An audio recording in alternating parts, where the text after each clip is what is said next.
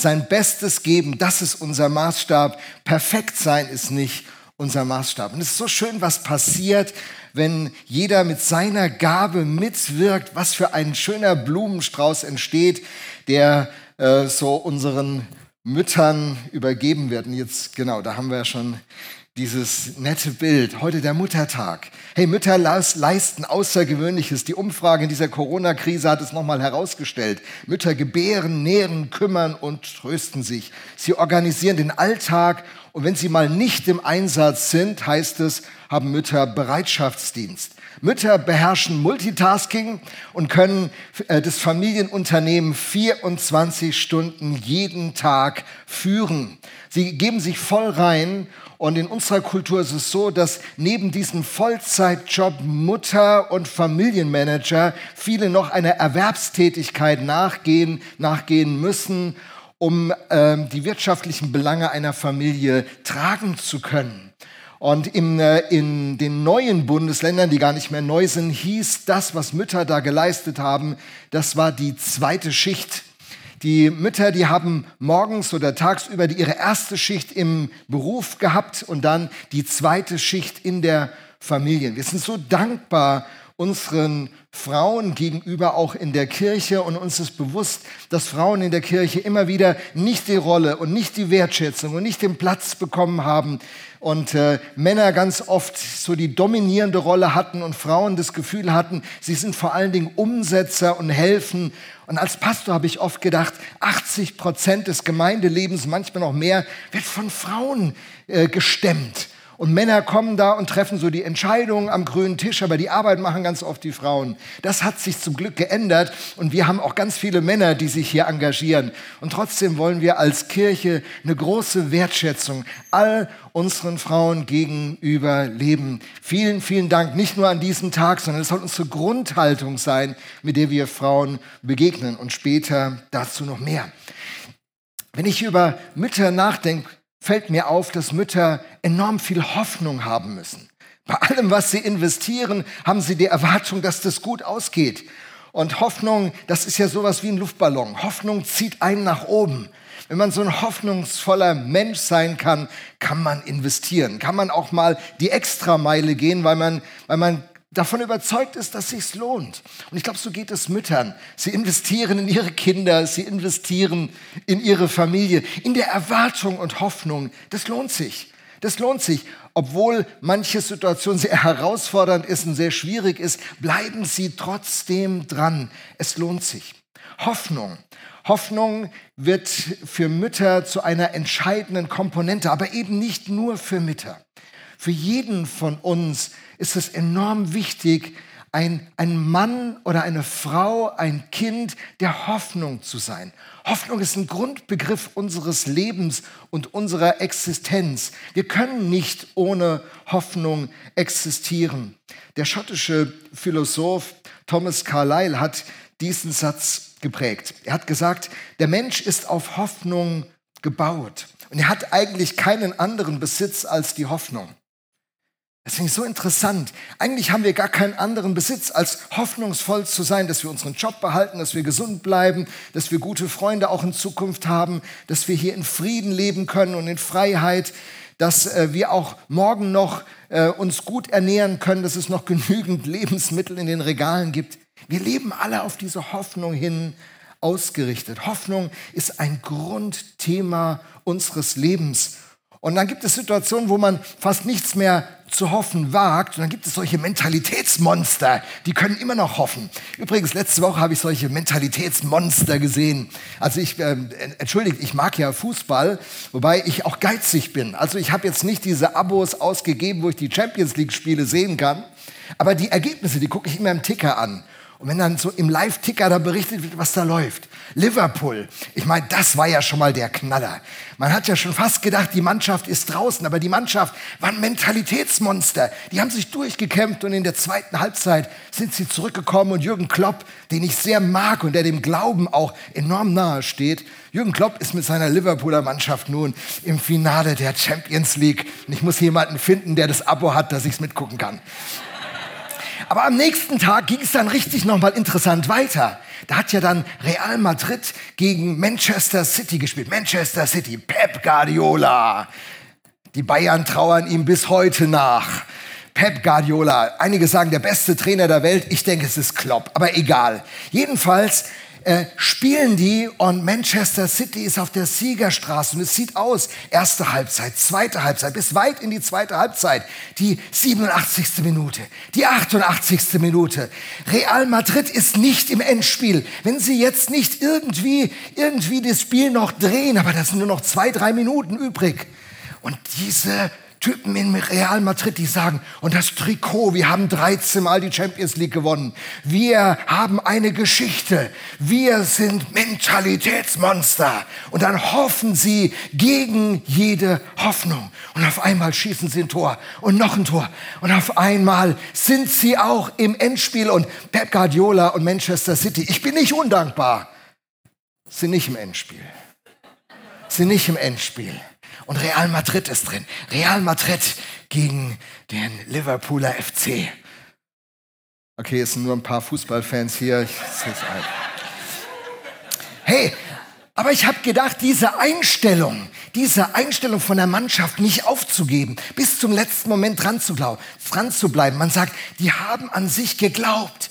Die haben bis zum letzten Moment gekämpft, weil sie eine Hoffnung hatten. Wir können es schaffen. Was ist das für eine Einstellung, wenn jemand in einer Ehekrise steckt und sagt, wir können es schaffen. Wenn jemand in einer Lebenskrise steckt, eine Krankheitsbotschaft ihn erreicht hat, Krebs, das Todesurteil spricht, und dann doch innerlich die Hoffnung aufsteht.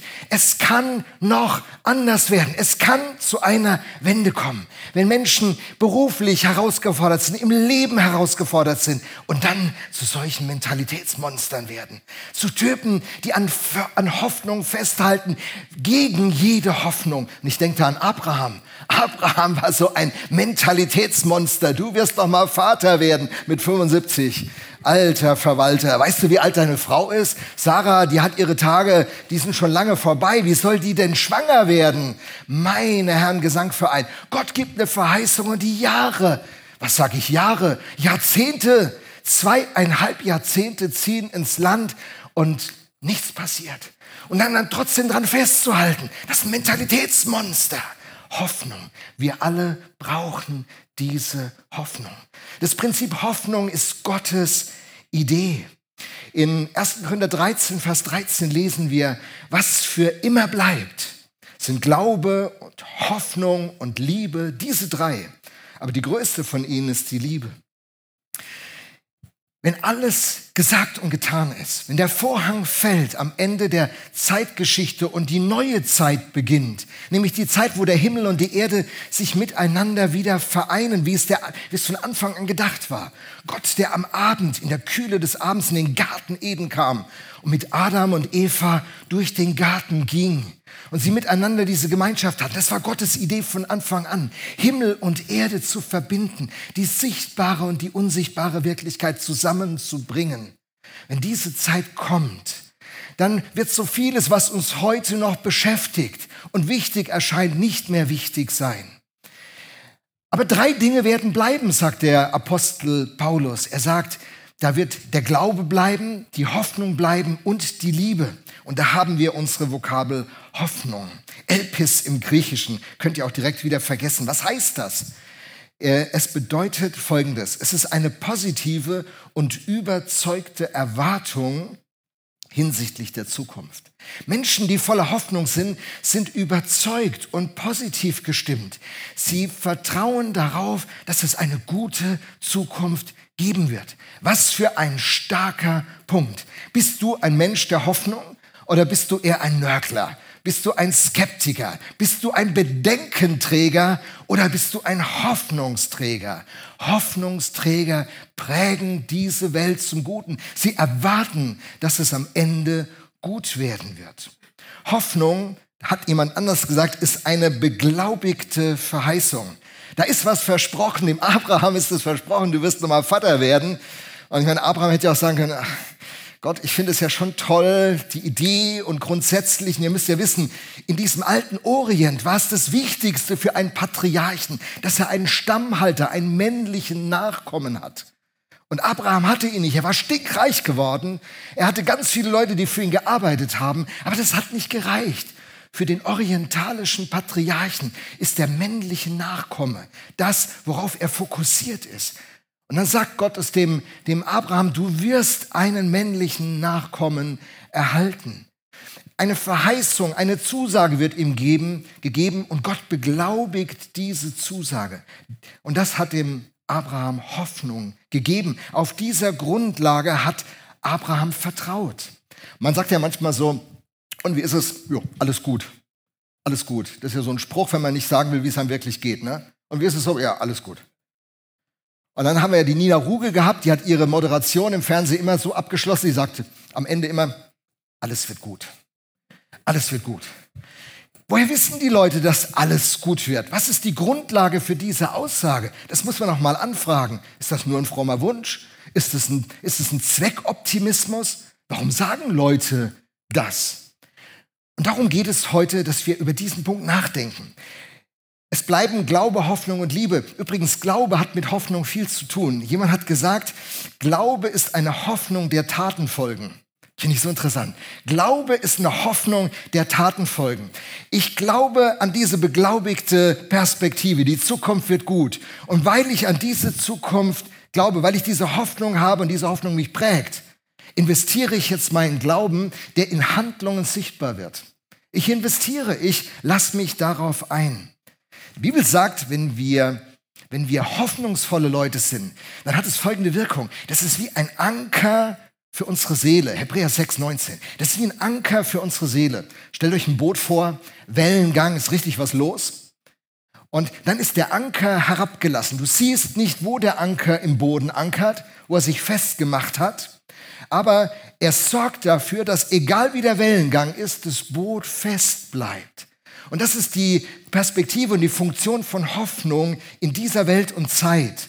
Egal wie sehr bewegt unsere Umwelt ist, egal was um uns herum passiert, wenn diese Hoffnung, die Gott für uns gedacht hat, in unserem Leben ist, ist es wie ein Anker, der tief in den Boden geht, der uns verankert und der uns festmacht. Wir haben ein verankertes Leben, das uns sturmfest macht. Wisst ihr, manche Christen, die hoffen ja, dass die Stürme aufhören. Sagen, wenn Jesus in deinem Boot ist, dann gibt es keinen Sturm. Falsch. Wenn Jesus im Boot ist, gibt es gerade einen Sturm. Weil du nämlich ein interessantes Zielobjekt wirst für den, der der Widersacher ist. So, Jesus im Boot, der Sturm ist garantiert, Leute. Werde Christ und deine Probleme fangen an. Yes! Ja, die Frage ist, wer im Boot ist.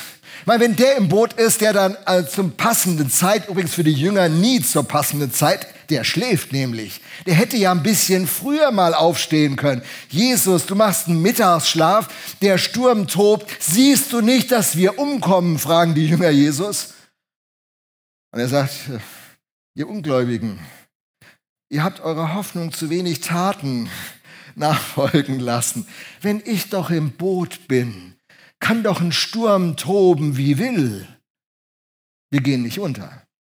Das ist eine interessante Perspektive. Manche Christen, die hoffen ja durch den Glauben, äh, resistent zu werden äh, gegen Stürme oder von Stürmen verschont zu bleiben, sind so überrascht, wenn dann Stürme in ihr Leben kommen. Wisst ihr, das ist nicht, das ist nicht die Phase, in der wir sind. Wir sind in der Zwischenzeit. Das Alte ist nicht mehr und seit Ostern ist was Neues angebrochen, aber das Neue ist noch nicht voll da. Wir sind jetzt in der Zwischenzeit. Das Alte ist nicht mehr, das Neue noch nicht voll da. Wir sind mittendrin. Es gibt Stürme. Gott lässt seine Sonne scheinen über gerecht und ungerecht, über Leute, die mit ihm unterwegs sind und die nicht mit ihm unterwegs sind. Christen erleben Probleme, wie auch Nicht-Christen Probleme erleben. Wir sind alle in der, im gleichen Sturm. Nur bei uns ist Jesus im Boot. Wenn Jesus im Boot ist, das ist natürlich, das ist geil, wenn ich das mal so sagen darf. Das ist richtig geil, oder findet ihr? Oh, das ist der Hammer. Das ist der Hammer. Und und die Hoffnung, die er uns gibt, ist wie ein Anker, der unsere Seele festmacht, damit wir stabil bleiben, auch wenn der Sturm tobt. Aber jetzt kommt die Frage der Fragen, die uns jeder stellt, der das hört. Und es ist eine ganz wichtige Frage. Wie, wie begründet man diese Hoffnung oder was begründet unsere Hoffnung? Wie stellen wir fest, dass unsere Hoffnung doch nicht nur eine Illusion ist? So, ihr seid wie, wie ich, wir haben so irgendwie so ein religiöses Gen. Man macht ja so die DNA und irgendwo gibt es so ein religiöses Gen. Und wer das Gen hat, der neigt eben dazu, sonntags morgens nicht beim Frühshoppen, beim Jazz-Frühshoppen zu sitzen, sondern der sitzt in der Kirche. Andere sitzen beim Jazz-Frühshoppen. Warum sitzen wir in der Kirche? Was, was, was ist denn da los? Haben wir so ein religiöses Gen oder irgendeine Illusion? Haben uns unsere Eltern belabert? Oder irgendwer? Hey, was ist der Grund, dass wir unsere Hoffnung auf Gott setzen? Das ist eine Frage übrigens, die, die man nicht nur im Blick auf den Glauben zu stellen hat, sondern jeder Mensch, haben wir vorhin gesagt, braucht Hoffnung. Jeder Mensch lebt auf der Grundlage von Hoffnung.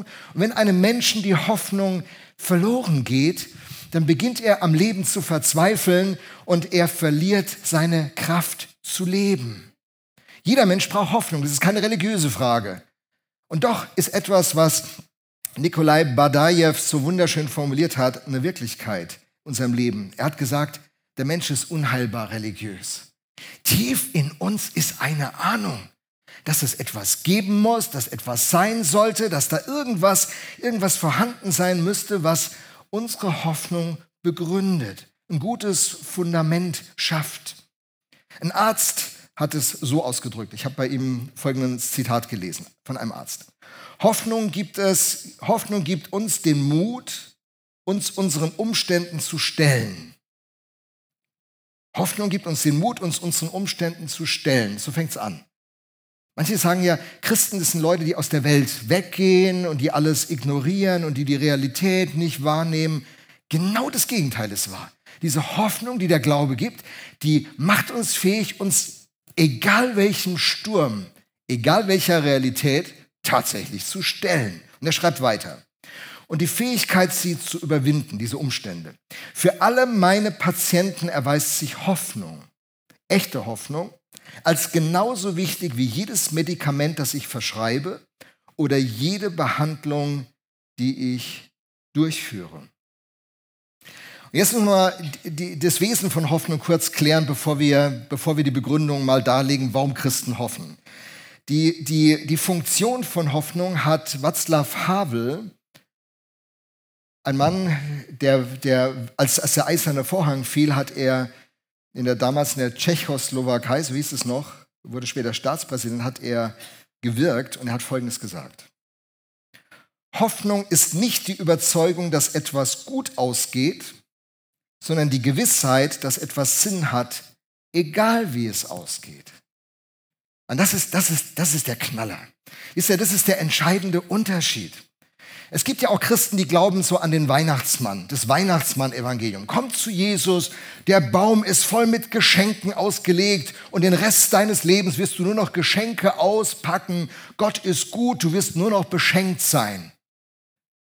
Mit Gütern, die keiner braucht und die man dann irgendwie im Januar mühsam entsorgen muss. Das ist ein falsches Bild vom Glauben. Der Hauptpunkt, den der Glaube vermittelt, ist nicht, dass das alles immer wie im Schlaraffenland ist und die gebratenen Tauben dir in den Mund fliegen, sondern wenn du zum Glauben an Christus kommst und wenn du im Glauben lebst, dann findest du die Begründung für deine Existenz. Du findest den Sinn deines Lebens. Du entdeckst deine Bestimmung. Du kommst mit dem Gott des Universums in Verbindung, der dich erdacht hat, der dich gewollt hat, der einen Plan für dein Leben hat. Und im Bezug dieser Beziehung findest du Sinn, Ziel und Ausrichtung für dein Leben. Das ist, was der Glaube bietet. Der Glaube, der Glaube, wenn euch das Leute sagen, komm zu Jesus, bete nur richtig, du wirst gesund. Ich habe erlebt, dass Leute gesund wurden nach Gebet und ich habe erlebt, dass Leute gestorben sind nach Gebet. Komm zu Jesus und du kriegst die Karrierebeförderung, die du willst. Ich habe erlebt, dass Leute gebetet haben und sie haben den Job bekommen und es war das Schlimmste, was ihnen passieren konnte, weil ihre Familie zerbrach.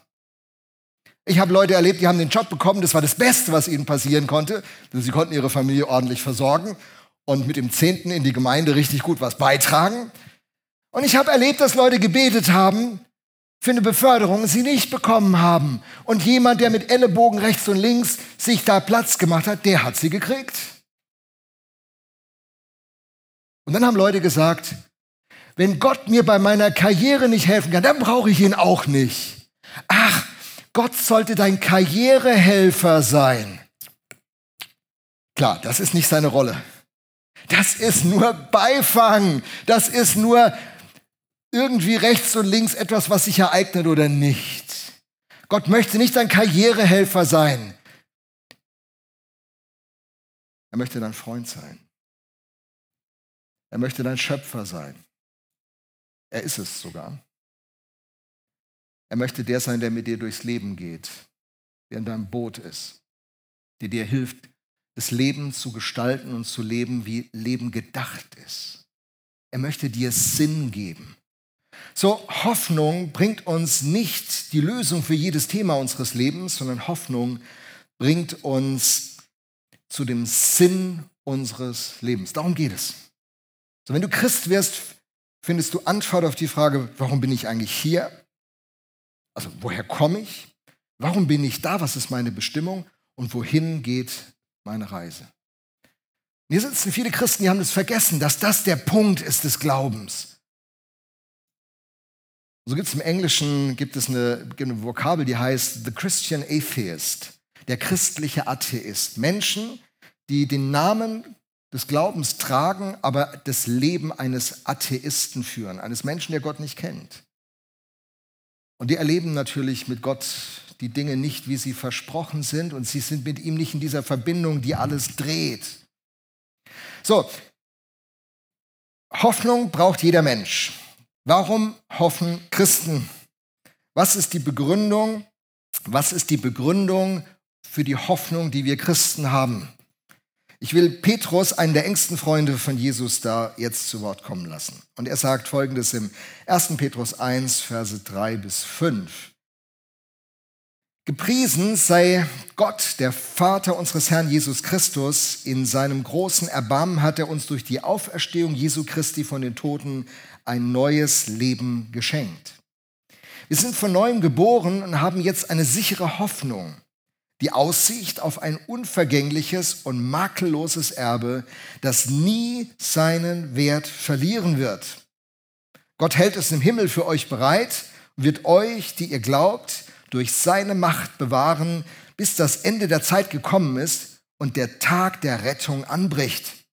Dann wird das Heil in seinem ganzen Umfang sichtbar werden. Der Petrus, ein einfacher Fischer zunächst gewesen, der Begegnung mit Jesus hat sich alles gedreht und verändert. Und er sagt, Leute, der Grund unserer Hoffnung ist, dass Gott einer von uns geworden ist, dass er in Jesus in diese Welt kam, dass er alle Hindernisse aus dem Weg geräumt hat und sogar den letzten Feind, den Tod, besiegt hat. Brauchen keine Angst mehr zu haben. Der Tag des Todes kommt, können wir wie Dietrich Bonhoeffer sagen, das Ende für mich der Anfang. Christen verstehen, dass der Tod nicht das letzte Wort über ihr Leben mehr spricht, sondern Christen bekommen die Hoffnung, weil Jesus Christus auferstanden ist von den Toten, weil Jesus diesen Tod besiegt hat, spricht der Tod nicht mehr das letzte Wort über unser Leben. Und äh, es wird gesagt im Hebräer, glaube ich, dass, dass äh, der Tod der letzte Feind des Menschen ist. Viele, viele Leute sagen, ich habe keine Angst vor dem Tod, nur Angst vor dem Sterben. Jo, das müssen wir noch mal kurz klären, ne, wo da der Riesenunterschied ist. Manche haben ja keine Angst vor dem Tod, weil sie nicht wissen, was sie dann erwartet. Das ist ein anderes Thema heute. Ne? Also, warum haben Christen Grund zu hoffen? Weil Gott einer von uns geworden ist und weil er etwas völlig Neues begonnen hat. Und er gibt uns eine Aussicht. Er sagt, auch wir, wenn wir Christen werden, werden wir von neuem geboren und haben jetzt eine sichere Hoffnung. Ne? So heißt es da. Jetzt haben wir eine sichere Hoffnung. Die Aussicht auf ein unvergängliches, makelloses Erbe. Hey, wenn du Christ wirst, wirst du Erbe.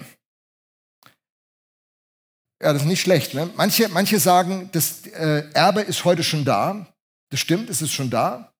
Also Robert wird mal mit Sophie zusammen erben Jetzt, wenn der Robert hingeht und sagt, Vater, ich will heute das Erbe komplett, überschreibt mir alles. Viktor ist nicht begeistert, ich sehe es von hier vorne. Er ist nicht begeistert. Ja, im, im, alten Orient hätte diese Aussage, wenn, wenn Robert im alten Orient gelebt hätte, wo der Text entstanden ist, wenn der zu seinem Vater gesagt hätte, ich möchte das Erbe, dann hätte er seinem Vater gesagt, übersetzt, ich möchte, dass du tot bist. Das ist das Problem Lukas 15, die zwei Söhne. Der eine sagt, gib mir das Erbe. Im Grunde sagt er, ich, Vater, ich möchte, ich möchte, dass du tot bist.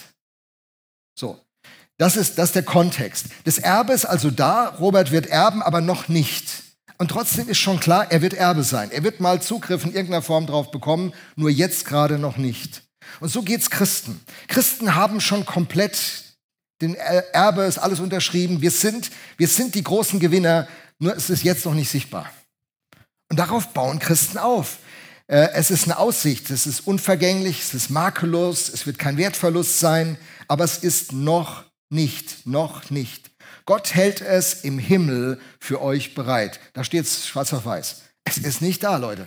Es gibt ja manche, die sagen, du musst dein Erbe in Christus antreten, du musst es in Anspruch nehmen, du musst gebieten, du musst es befehlen, du musst es äh, claim it, name it and claim it. Das war immer so eine, von der Wort des Glaubensbewegung so ein Spruch. Name it und claim it, gib dem Ganzen einen Namen und nimmst wirklich in Anspruch. Funktioniert nicht. Falsche Theologie, Leute. Das Erbe ist im Himmel. Petrus sagt es. Du kannst es tausendmal nehmen und claimen, du kriegst es nicht, weil es ist nicht da. Am Ende der Zeit, am Ende der Zeit wird es kommen. Und das ist das Vertrauen des Christen haben, sagen, am Ende der Zeit sind wir die Gewinner. Jetzt sehen wir aus wie die Verlierer. Ja. Aber am Ende der Zeit sind wir die Gewinner. Ja, es gibt auch zwei, die das glauben hier. Nicht schlecht. Okay, wie kann, wie kann ich, das sagen ja Leute immer, ich meine, ich bin über 30 Jahre Pastor. An der Stelle kriege ich so einen Standardspruch. Ach, ihr Christen, ihr vertröstet doch nur. Das Ding mit eurem ewigen Leben und so, das, ihr macht es ja nur, ihr wollt ja das Geld von den Leuten und dann wollt ihr da eine, eine Kirche bauen und ihr wollt Macht haben. Die, die, die Mächtigen bei euch, die, die Leiter, die sind die Gewinner und der Rest kann zahlen dafür. So läuft es doch. Das ist doch nur eine Vertröstung, was du da erzählst. Na, die Frage ist, ob es Trost oder Vertröstung ist, das muss man schon mal unterscheiden. Eine gute Freundin von uns in der Schweiz, sie ist seit Jahrzehnten, ist sie eine Höhlenforscherin. Wir haben so ein paar interessante Freunde, sie gehört dazu. Eine Höhlenforscherin. Seit vielen Jahren, Jahrzehnten steigt sie in schwierigste Höhlen mit ihren Teams ab und erforscht diese Höhlen. Ich weiß nicht, was sie daran findet, aber sie macht's. So. Und im Januar ist sie in so eine Höhle abgestiegen, eine komplizierte Höhle am Thuner See. Und äh, also ein Bild. Und dann ist sie abgerutscht, abgestürzt, hat sich das Becken gebrochen, Bein gebrochen, Arm gebrochen, ganz viele Blessuren. So, und da hing sie da drin in dieser Höhle. Und diese Höhlentypen, die haben auch Mediziner und, und, Leute, die haben ganze Netzwerke. Da wurde sofort ein Notruf abgesetzt, aber sofort, das war so. Einer aus diesem Höhlenteam ist die Höhle zurückgeklettert, hat eine Stunde gebraucht, bis er oben war. Dann hat er die Rettung, die Höhlenrettung alarmiert. Dann sind 60 Leute, haben sich aufgemacht. Aber unsere Freundin lag eine Stunde unter der Erde. Die, die hoffte, dass sich jemand aufmacht, dass, dass sie jemandem so wichtig wäre, dass er sich aufmachen würde. Aber sie hat keinen gesehen. Wenn dann gesagt würde, du, die werden ganz bestimmt kommen, Trost oder Vertröstung? Na, das hängt doch davon ab, ob jemand unterwegs ist. Die Ärztin hat sich in den Hubschrauber gesetzt, 60 Leute haben sich auf den Weg gemacht und dann fingen sie diese Rettungsaktion an. Die dauerte 40 Stunden. Das war total kompliziert, sie durch diese engen, engen Gänge, jemand mit die Hüfte gebrochen hat, Bein gebrochen hat, Arm gebrochen, rauszuziehen. Das ist ein total schwieriges Unterfangen. 40 Stunden. Ist es eine Vertröstung oder ein Trost? Mann, 60 Leute. Alle geben ihr Bestes. Das Ding ist voll unterwegs. Und dann zu sagen, Herr Evelyn, der Tag kommt. Du wirst hier rauskommen. Wir werden dich ins Krankenhaus bringen. Es wird wieder gut werden. Also, hast du die Hoffnung, wenn du dann da eine Stunde unter der Erde bist? Ja, das kommt auf die Personen an, die dir das sagen. Sind die vertrauenswürdig? Sind die Typen, die sich um dich kümmern, bist du denen so wichtig, dass die ihr Bestes geben? Werden die das tun? Das ist der entscheidende Punkt. Wer ist dieser Gott? Wer ist Jesus, der sich aufgemacht hat zu dieser Rettungsaktion? Bist du ihm wichtig genug? Hast du diese Rolle für ihn? Bist du es in seinen Augen wert, dass er diese Mühe auf sich nimmt? Und dann hängt man jetzt dem Bild tief unter der Erde. Und du siehst nichts und du hörst nichts und du weißt nicht, was passiert. Du weißt es einfach nicht. Und Evelyn muss einfach hoffen, dass alles seinen Verlauf nimmt. Evelyn muss einfach hoffen, dass es gelingt. Hoffnung, die sie am Leben hält. Hoffnung, die ihr Mut macht. Ich weiß nicht, welche Schmerzen man so hat, wenn man die Hüfte gebrochen hat. Es muss unsagbar Schmerzen sein. Sie war jetzt dreieinhalb Monate in diesen Sanatorien. Letzte Woche oder vorletzte Woche hat sie ihre ersten Schritte ohne Hilfe gemacht. Was für ein Prozess. Und das ist ein Bild, wo wir unterwegs sind. Die Hoffnung, die wir haben, ist, yo, hey Leute, die Menschheit ist verunglückt. Wir sind eine Stunde unter der Erde. Leute, es sieht schlecht aus. Es braucht jetzt wirklich ganz viel Investition, um uns da rauszuhauen. Aber die gute Nachricht, ist die schlechte Nachricht. Und die gute Nachricht ist, Gott hat sich aufgemacht. Der, der nimmt es auf sich. Gott ist Mensch geworden. Erst an Ostern hat er sein Leben gegeben. Er hat den Tod besiegt. Dein Eingeklemmtsein in dieser Höhle spricht nicht mehr das letzte Wort über dein Leben. Du wirst da nicht verrotten und ein Kadaver von irgendwelchen Erdtieren aufgefuttert werden. Hey, Gott hat für dich einen Plan, eine Zukunft. Und darauf darfst du bauen. Das darf dir Mut machen. Das ist die Hoffnung, die uns der Glaube gibt. Trost oder Vertröstung hängt davon ab, ob der, der mir das in Aussicht stellt, zuverlässig ist. Petrus, einer, der ihn so gut gekannt hat wie kaum ein anderer, sagt, du kannst ihm vertrauen. Und wenn ich das glauben kann, dann weiß ich, dass das Beste zum Schluss kommt. Dass alles, was wir jetzt so sehen, Wegweiser sind. Wir müssen in diesem Weg weitergehen. Glaube ich daran, dann bekommt meine Hoffnung Taten. Der Sportler, der daran glaubt, dass er eines Tages an Olympia teilnehmen kann, der lebt anders, der ernährt sich anders, der gestaltet seinen Tag anders, der lebt ein anderes Leben, wie er es leben würde, wenn er diese Hoffnung auf Olympia nicht hätte. Ein Kerl, der denkt, ich habe das Talent, ein Profifußballer zu werden, der gestaltet sein Leben anders, schon als Zwölfjähriger, als Dreizehnjähriger. Der lebt anders. Die Hoffnung, ich kann es mal schaffen, Bundesliga, Champions League, ich kann da mal mit bei Real spielen, ich kann der Nachfolger von Toni Groß werden. Wer das glaubt, lebt anders. Diese Hoffnung bekommt andere Handlungsvorgänge. Äh, äh, Und das ist, was Christen ausmachen soll. Das soll uns bewegen. Wir sind auf diesem Weg unterwegs. Das Beste kommt zum Schluss. Und Christen warten darauf. Christen warten darauf. Wisst ihr, es macht uns aktiv. Hebräer 11 sagt, einige von uns, die haben großartige Erfahrungen damit gemacht. Wenn ihr Hebräer 11 dieses Kapitel im Hebräerbrief lest, die erste Hälfte wird berichtet von allen, die mit Gott Großartiges erlebt haben. In der zweiten Hälfte wird von Leuten gesprochen, die es nicht in diesem Leben erlebt haben. Wir haben also eine Gruppe, die großartige Erfahrungen mit dieser Hoffnung gemacht hat und andere, wo die Hoffnung anscheinend geplatzt ist, wo es nicht geklappt hat, wo keiner im Umfeld sagen konnte, also alles gut, siehst du, Feind besiegt, Krankheit geheilt, alles in Ordnung. Dann gab es Leute wie Jesaja zum Beispiel, der Prophet Jesaja im Alten Testament, der hat sich in einem Baum versteckt, in einem hohlen Baum, und dieser Baum wurde zersägt. Und Jesaja wurde zersägt. Der hat es nicht erlebt. Und diese Typen, die es nicht erlebt haben in dieser Zeitspanne, die werden im Hebräerbrief in der Elberfelder Übersetzung mit Worten eingeleitet, die ich seit Jahrzehnten liebe. Wollt ihr sie hören? Wollt ihr sie hören? Okay. Diese Worte heißen, die, derer die Welt nicht wert war. Da hast du diese ganzen Glaubenshelden, die mit Gott Unfassbares erlebt haben. Super, dass es das gibt. Und dann kommen wir zu denen, die das nicht hier erlebt haben. Und dann wird es eingeleitet, die, derer die Welt nicht wert war. So sieht Gott das. Das ist seine Perspektive. Weil er sieht das Ganze, das Heute und das Zukünftige als eins. Wenn du es heute nicht erlebst, dann wirst du es dann erleben.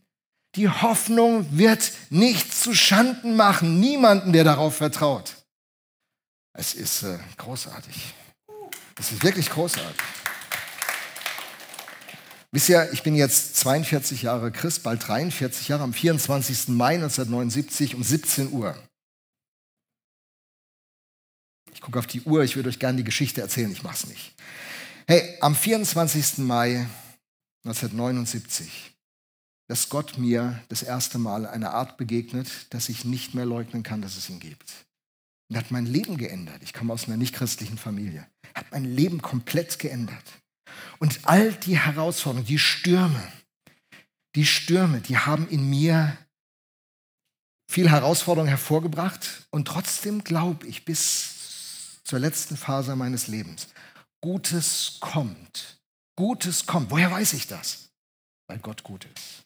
Er, Römer 8, Vers 31, er, der seinen eigenen Sohn nicht verschont hat, wie wird er uns in ihm nicht alles schenken? Der Gott, der seinen Sohn gegeben hat, der, der sich selbst gegeben hat, der alles investiert hat, der wird dich nicht betrügen. Er, der seinen eigenen Sohn nicht verschont hat, wie wird er uns in ihm nicht alles schenken? Und wisst ihr, das bringt mich zu folgendem Satz. Ich trage in mir das unerklärliche und doch unbestreitbare Gefühl, dass heute einfach nicht der richtige Zeitpunkt zum Aufgeben ist. Ich mache einfach weiter. Ich kann nicht alles in meinem Leben erklären. In meinem Leben läuft auch nicht alles, wie ich es mir wünsche. Und Gott erfüllt ja sowieso nicht alle meine Wünsche, aber alle seine Verheißungen zu seiner Zeit. Das ist immer so eine Provokation. Es dauert immer. Gottes Zeit und meine ist immer irgendwie, wir sind noch nicht ganz synchronisiert. Und das ist eine Herausforderung, immer wieder neu.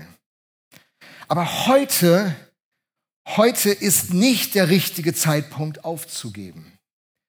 Die Hoffnung, die Gott durch Jesus Christus in diese Welt bringt, ist eine Hoffnung, die dir die Kraft gibt, die Stürme in deiner Gesundheit, die Stürme in deinen Beziehungen, die Stürme in deinem Arbeits-, an deinem Arbeitsplatz, die Stürme in deinem Leben, die Stürme in deinen Emotionen, in deinen Depressionen, die Stürme in den Themen deines Lebens, die du nicht erklären kannst, die Stürme auf der Partnersuche, die Stürme des Glaubenszweifels.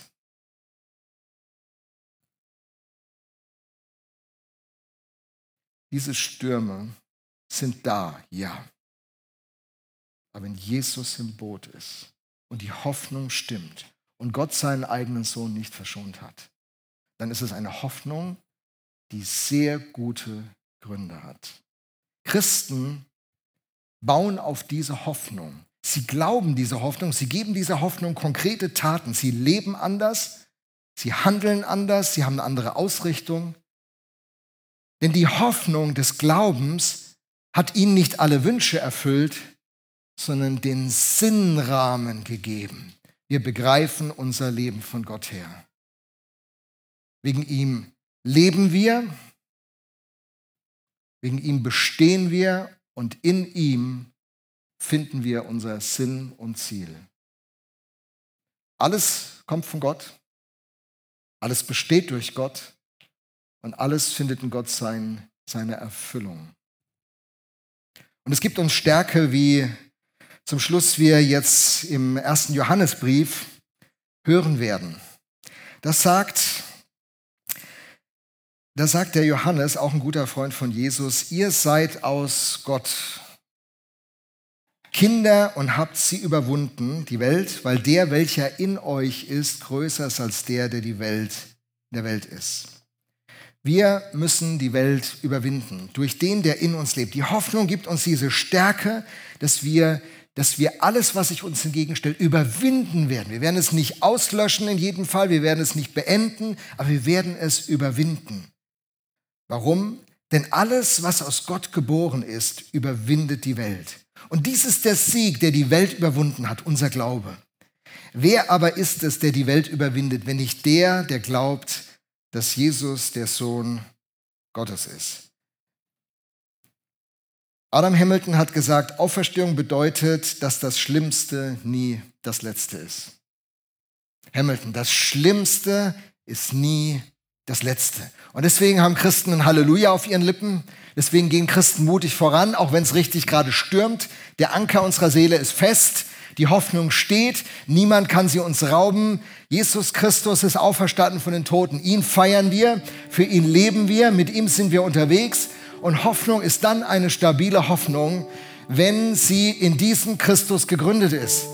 Und das ist eine Aussage, die mache ich ganz bewusst in Zeiten von Krieg in der Ukraine und im Jemen, wo noch ein schlimmerer Krieg tobt und in Syrien und wo immer Konflikte sind. Und egal, was auf dich und auf mich zukommt, er lebt und wir werden mit ihm leben. Jesus sagt, ich lebe und ihr werdet auch leben. Und das ist die Hoffnung, auf die wir aufbauen. Und diese Hoffnung haben wir heute am Muttertag gefeiert. Und ich würde sagen, lasst uns aufstehen und diesem Gott ein Halleluja singen. Amen.